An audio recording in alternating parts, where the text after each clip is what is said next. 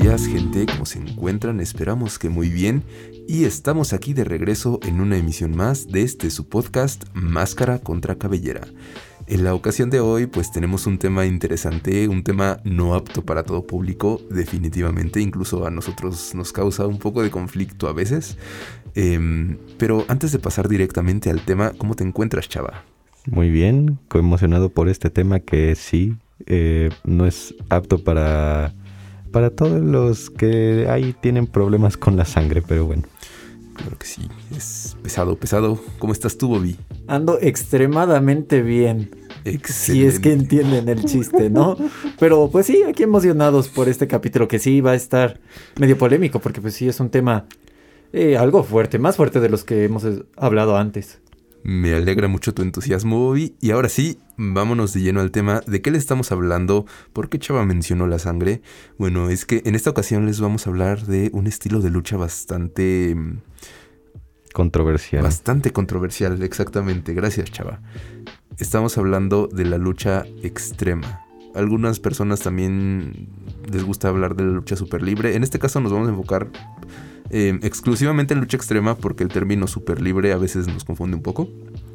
Pero pues primero empezando por ¿qué es? ¿Qué diferencia tiene la lucha libre la lucha extrema, perdón, con la lucha libre normal, digamos, ¿no? Em, pues básicamente es un todo aplica, ¿no? Sí, en maneras más generales, porque ya entre cada empresa hay diferentes definiciones y variantes, entonces sí. Lo más general es que sí, todo vale. Sí, eh, eh, vaya, es, es- es curioso, ¿no? Eh, cada empresa en diferentes partes del mundo le da sus propios toques, ¿no? Sus- su manera de hacerlo espectacular. Em, pero cuando nos referimos, em, nos referimos a, a- cuando decimos que todo aplica, es que no hay restricción para la violencia dentro de la lucha. Es decir, no hay descalificaciones, básicamente eh, y puedes hacer lo que se te dé la gana para herir a tu oponente, ¿no? Esto nos lleva, sobre todo, creo que a usar toda clase de objetos, pues, para hacer daño fuerte, severo al otro. Es algo que vemos aquí en México em, en, digamos, dos áreas diferentes. Uno es la AAA, eh, que, que justamente es una de las cosas que la llevaron vaya, a diferenciarse, ¿no? Del Consejo Mundial de Lucha Libre. Es una de las cosas más contrastantes que tienen ambas empresas. Y en el otro caso, en el circuito independiente. Y ahí la verdad es que está muy cañón, porque un- una cosa muy sabida dentro de la industria de la lucha libre es que en el circuito independiente hay poco dinero. Y este tipo de luchas son súper demandantes con el cuerpo. O sea, de hecho, los luchadores que, que se categorizan, digamos, como extremos, es muy común verlos con todo el cuerpo lleno de cicatrices por todos lados. O sea, no es nada más una lucha. pues, o sea, la, la lucha libre normal de por sí se cobra, ¿no? Con los años se cobra bastante. em, pero el cuerpo de los luchadores extremos, vaya, o sea, en su piel se ve su profesión, ¿no? Y, y debe ser un nivel de entrega impresionante para que digan, o sea, para que hagan todas las cosas que hagan. No, y luego eh, por ahí vi que por esto mismo de que no tienen tanto presupuesto, vaya, tampoco tienen un seguro médico en, en- incluido, vaya, en el paquete. Entonces, Sí. pues si se van a rifar este tipo de luchas es bajo su completo y propio riesgo.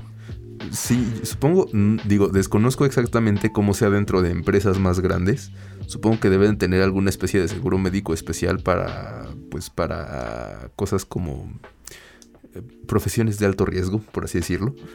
Pero es que en, el circuito independiente es, es- la verdad es que sí me parece impresionante que haya gente que diga, órale, va, pues sí, o sea, vamos a luchar ahí, nos damos con sillas, con varas, con mesas, con escaleras, con alambre de púas. Es una de las cosas que a mí me pone un poco, ay, ay, ay, se siente feo solo pensar en eso.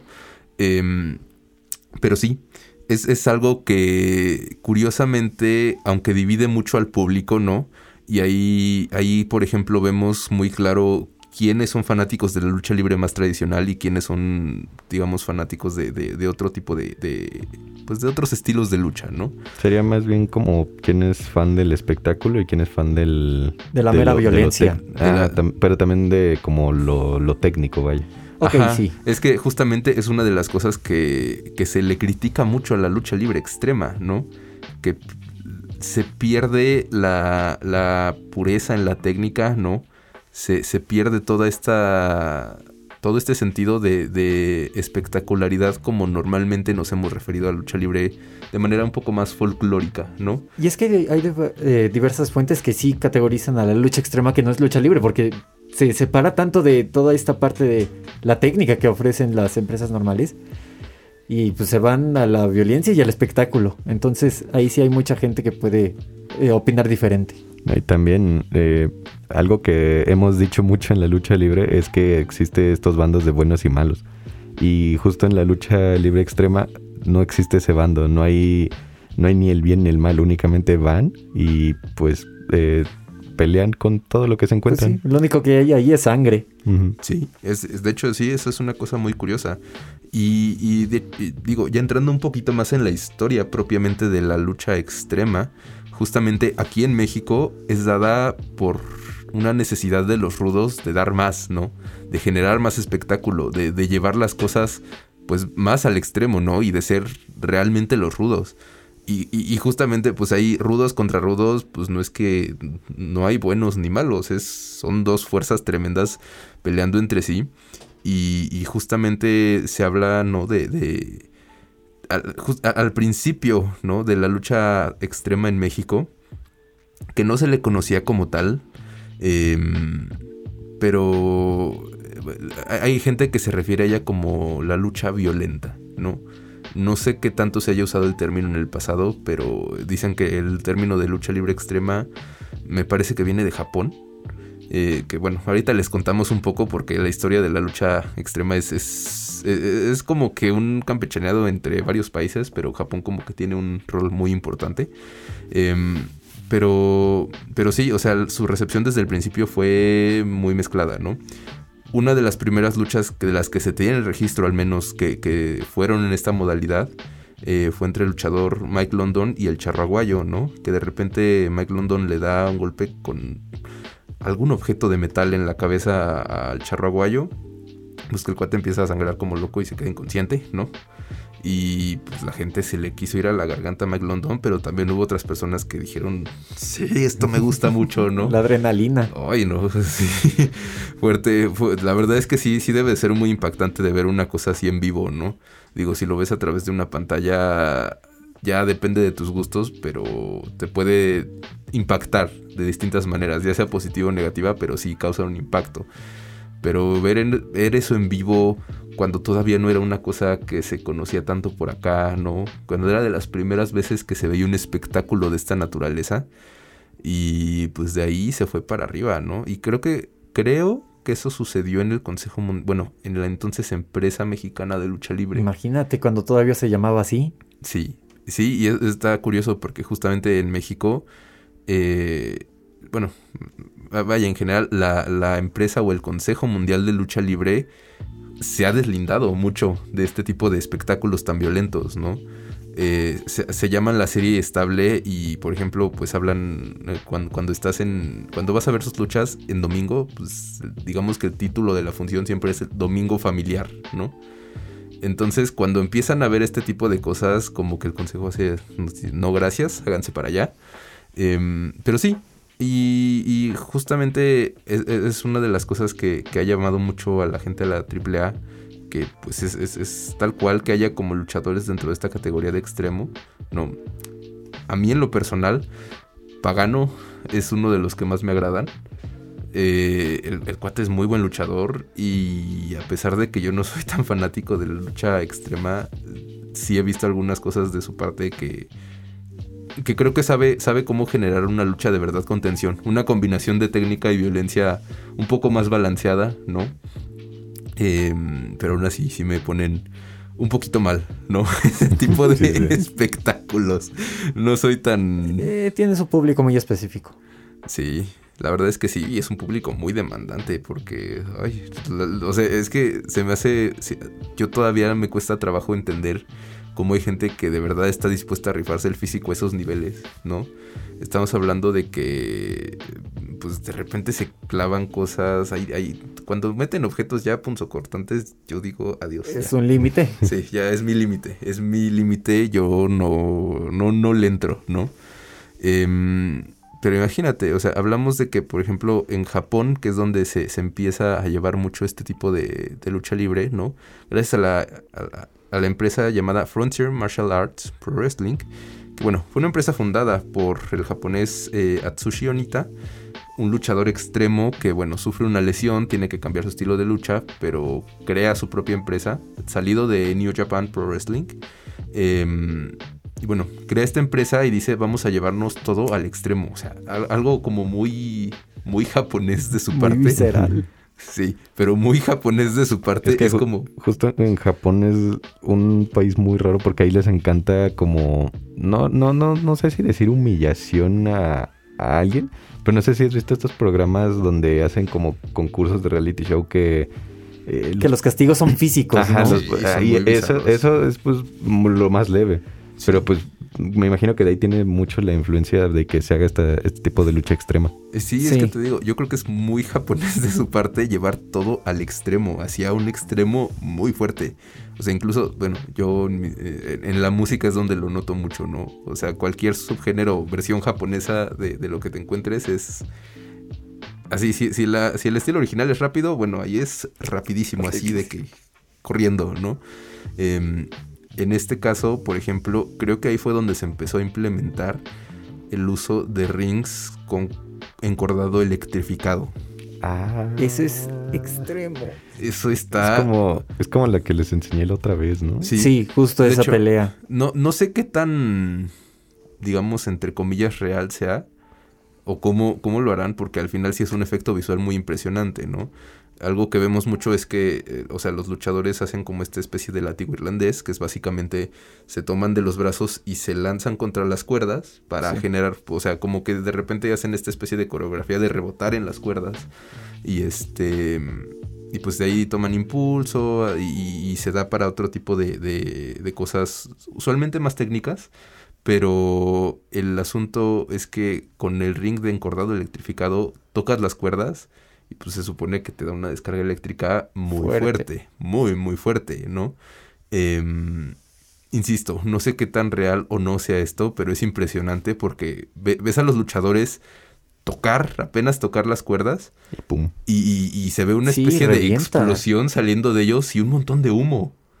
No, De además el sufrimiento que hacen cuando lo tocan, o sea, Sí, sí, o sea, es, es difícil porque digo, obviamente las empresas tienen que cuidar a su roster, no, no, no, no, no pueden meterlos a matarse literalmente ahí.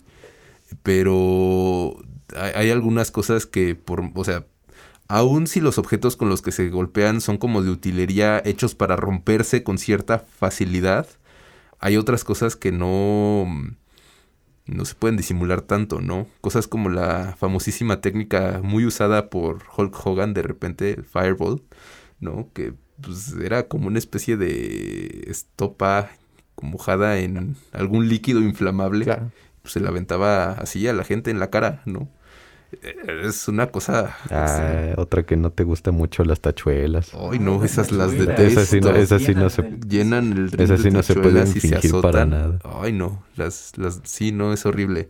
Pero bueno, gente, eh, en un momento regresamos a platicarles un poquito más de este estilo de, de- de lucha tan peculiar, tan, pues sí, tan extremo como lo dice su nombre. Por el momento, vámonos con la recomendación de oro de la semana y regresamos. Esto es la recomendación de oro de la semana. Y para la recomendación de oro de esta semana tenemos, por supuesto que sí, tenía que ser una lucha extrema. Si bien esta no fue una de las luchas que pasaron a la historia por su brutalidad y demás, la verdad es que es una que a mí en lo personal me gusta muchísimo, que la vi, em, digamos, en directo cuando salió, ¿no? Em, fue en Triple Manía 28, una lucha que pues de alguna manera fue un tanto culminante en una rivalidad que ya llevaba un buen rato sucediendo entre Pagano y Chessman. Y justamente es una lucha bastante, bastante dramática para mi gusto. A mí me gusta mucho porque justamente eh, balancea muy bien tanto el estilo de lucha libre como el estilo de lucha extrema. Y bueno, de nuevo, hay una apuesta cabellera contra cabellera.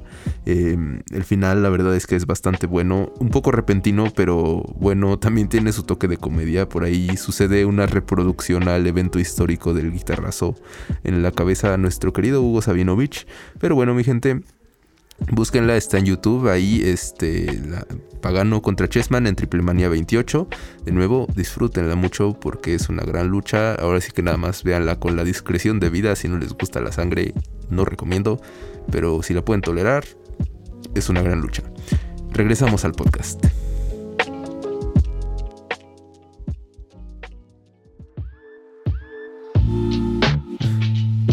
Gente, de regreso en su podcast Máscara contra Cabellera. Y seguimos hablándoles de este estilo de lucha tan peculiar, tan fuerte, vaya. Em, y, aquí vemos eh, una cosa interesante, ¿no? Que si bien tenemos una fuerte influencia de Japón aquí en México para hacer este tipo de lucha, ¿no? De Frontier Martial Arts Pro Wrestling. Em, pues ahí, es donde van los primeros talentos latinoamericanos salidos de México al final, que son Rey Misterio Senior y Conan. Em, pero bueno, Conan nada más cabe especificar que es cubano. Em, pero sí, pues ellos salen y empieza, empieza a verse más marcada como esta, esta influencia, este estilo. Pero también vemos que una empresa que tuvo una fuerte influencia en cómo se hace este tipo de cosas es la WWE y todas, digamos, las marcas, empresas, franquicias, no sé muy bien cómo llamarlas, em, previas a que fuera WWE como tal, ¿no? sí. O sea, ECW también. Extreme Championship Wrestling. Sí, esa sí fue un precursor muy fuerte para la lucha extrema. Y creo que sí de, tiene un, eh, una influencia para lo que ahorita es también la lucha extrema acá. Eh, sobre todo, siempre me acuerdo en la WWE a un, eh, a un luchador que fue el que más recibió todo tipo de palizas, que fue Mick Foley, pero más bien eh, su alter ego que es Mankind. Que recibió una cantidad inmensa, inmensa de lesiones por participar en luchas extremas, ¿no? Ya sea en la WWE o creo que igual un ratito estuvo en ECW, pero más en la WWE. Sobre todo en los Hell in a Cell. O sea, los momentos más importantes que tuvo Mankind fue que siempre lo tiraban de la caja, así desde arriba hacia la mesa de comentaristas. Pero es que es una altura de más o menos cuántos metros. Ponle tú de 7 a 10, no estoy muy seguro. pero sí es, altísimo. sé que son más de 6 metros, una caída de ese tamaño. No, y ahorita Bobby lo dice como si fuera bien pobrecito, pero no, él, él se arriesgaba y él pedía que dar este espectáculo. Hubo una lucha justo en, una jaula de acero que le pide eh, al Undertaker que lo, lo aviente desde la, celda. Y es que eso no estaba planeado. Tuvo que salir el, gerente a, a, ver si estaba bien. Y no conformes con eso, lo vuelve a tirar, pero esta vez cae en el ring. Y sí, hubo un movimiento bocheado ahí, pero si no lo hacía, se moría.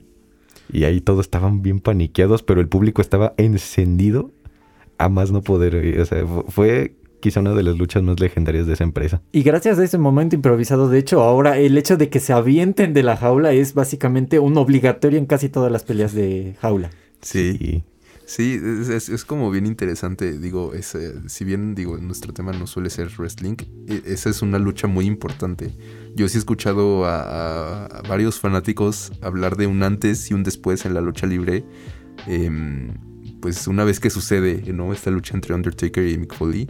Una cosa bien curiosa es que la, creo que la siguiente Hell in a Cell, este, sí aventaron a alguien, pero pusieron un camionzote lleno de paja para que no pasara otra vez esa cosa. No, es que imagínate, o sea, que, que qué cosa tan peligrosa, pero pues también que, insisto, qué entrega de, la gente que se avienta a hacer. Sí, es que después encuentras a luchadores que sí se meten mucho en la adrenalina y tal vez después ni miden sus cosas. Y justo hubo un luchador que conozco, que ya murió, pero que fue básicamente eh, lo más controversial que pudo haber en la lucha extrema en Estados Unidos, que se le llamaba New Jack. Eh, Mm. Este personaje sí se metía, pero completamente al dañar a su oponente. Así, dañarlo, dañarlo. Es de las personas tal vez menos profesionales que hay porque él sí se metía a la violencia. Hasta que llegó a una controversia que sí fue como de detente, por favor, esto es demasiado. Y él mismo decía, no me importa. Sí, sí, pues se fue, fue que lastimó a un menor de edad. ¿no? Sí, lastimó a un menor de edad, pero de gravedad. No vamos a decir las especificaciones porque sí es, es muy, desagradable de violento, escuchar. muy violento. La verdad, sí. Pero sí, realmente desde ahí se le toma como uno de los personajes, de uno de los luchadores más violentos que ha existido. ¿Se podría decir que es el punto más bajo de la lucha extrema? Podría ser, porque Podría ser. él tenía también una filosofía de quiero matar al oponente, no es de quiero dañarlo hasta un cierto límite, él es de quiero matarlo.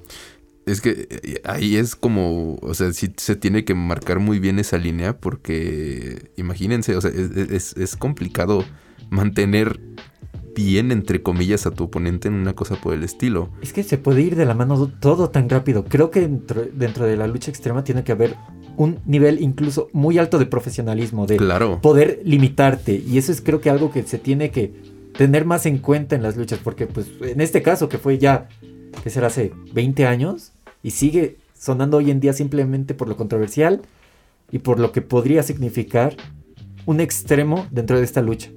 Sí, es, es como muy, muy importante esa parte, o sea, también tener una persona lo más mentalmente estable posible, yo creo, ¿no?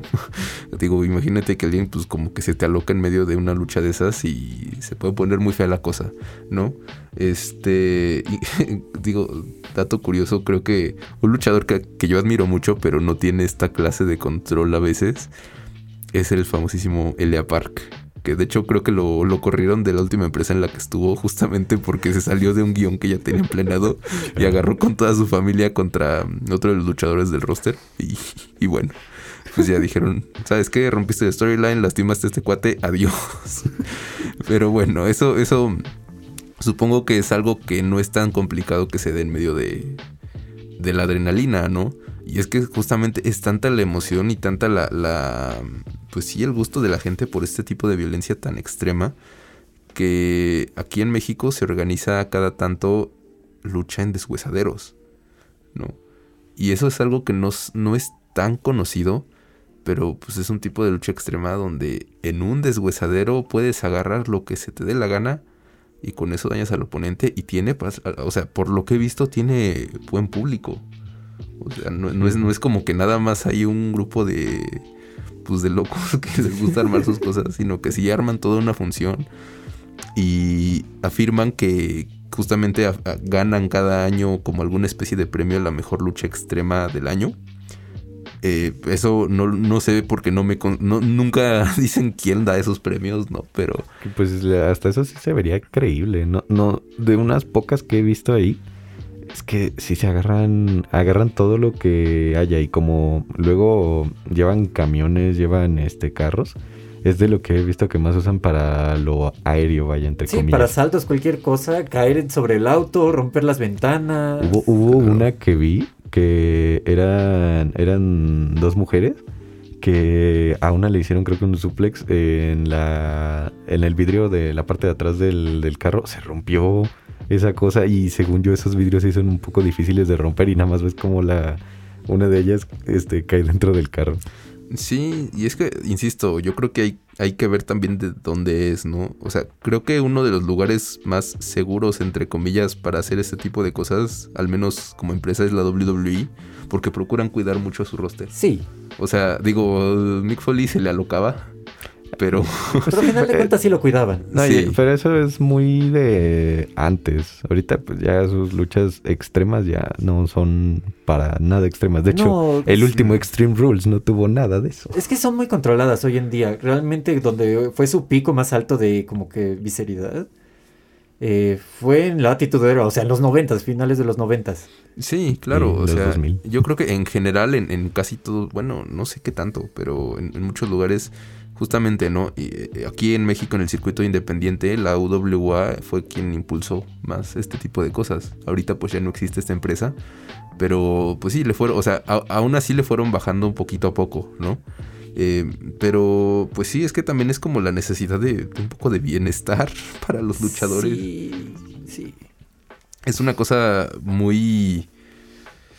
Ay, muy complicada, ¿no? Yo, yo me imagino que, que les han de pagar muy bien a los que ya les pagan Yo profesionalmente creo que esto. los luchadores también participan, o son por dos razones. O una vez por el dinero que les dan, porque tal vez sí es bueno.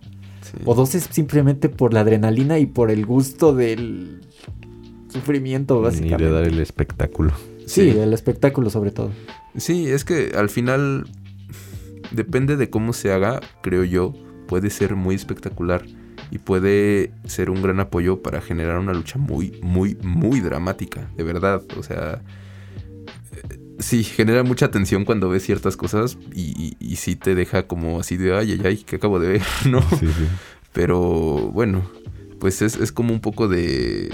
pues, es, es mucho lo que se busca, ¿no? Al final la gente reacciona mucho a este tipo de lucha. Pero bueno, mi gente, ya se nos está acabando el tiempo de este bello programa. Em, esperamos que les haya agradado. Y si no, pues disculpen ustedes. Porque sí, o sea, a nosotros también nos costó un poquito de trabajo hablar del tema. Así estábamos como que seleccionando un poquito qué decir y qué no, porque sabemos que Que igual puede pasarse de la raya, ¿no? Sí, sí, o sea, digo, no es como que, vaya, no es como que lo mostremos de alguna manera tan gráfica, pero incluso a nosotros nos perturba un poquito recordar ciertas cosas, ¿no? Em, pero bueno, esperamos que hayan disfrutado mucho de esta transmisión. Recuerden seguirnos en nuestra única red social por el momento, que es eh, Facebook, como Máscara versus Cabellera. Em, estamos en todos lados, en Spotify, en Apple Music, Apple Podcast. Apple Music. Apple Music, Google Podcast, ándale Sí. y iHeartRadio. Em, pues muchísimas gracias por escucharnos. Chava, no sé si te quieres despedir. De una manera muy extrema. ¡uh! Más chistes. Así es. ¿Gustas, Bobby? Pues aquí, muchas gracias por escucharnos. Estuvimos, pues ahora sí que medio curiosos con este podcast, pero esperemos que haya salido bien. Y antes que me apaguen el micrófono, les deseamos un muy bonito día, tarde o noche. Muchas gracias. Bye.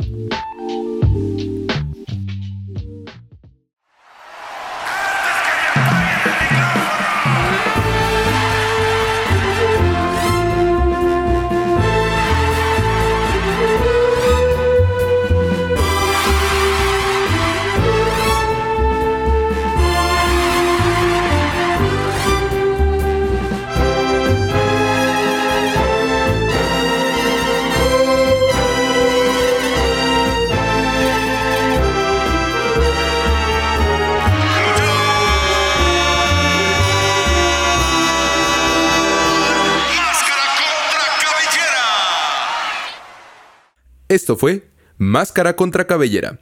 Escúchalo de manera exclusiva por Frecuencia SEM y plataformas digitales.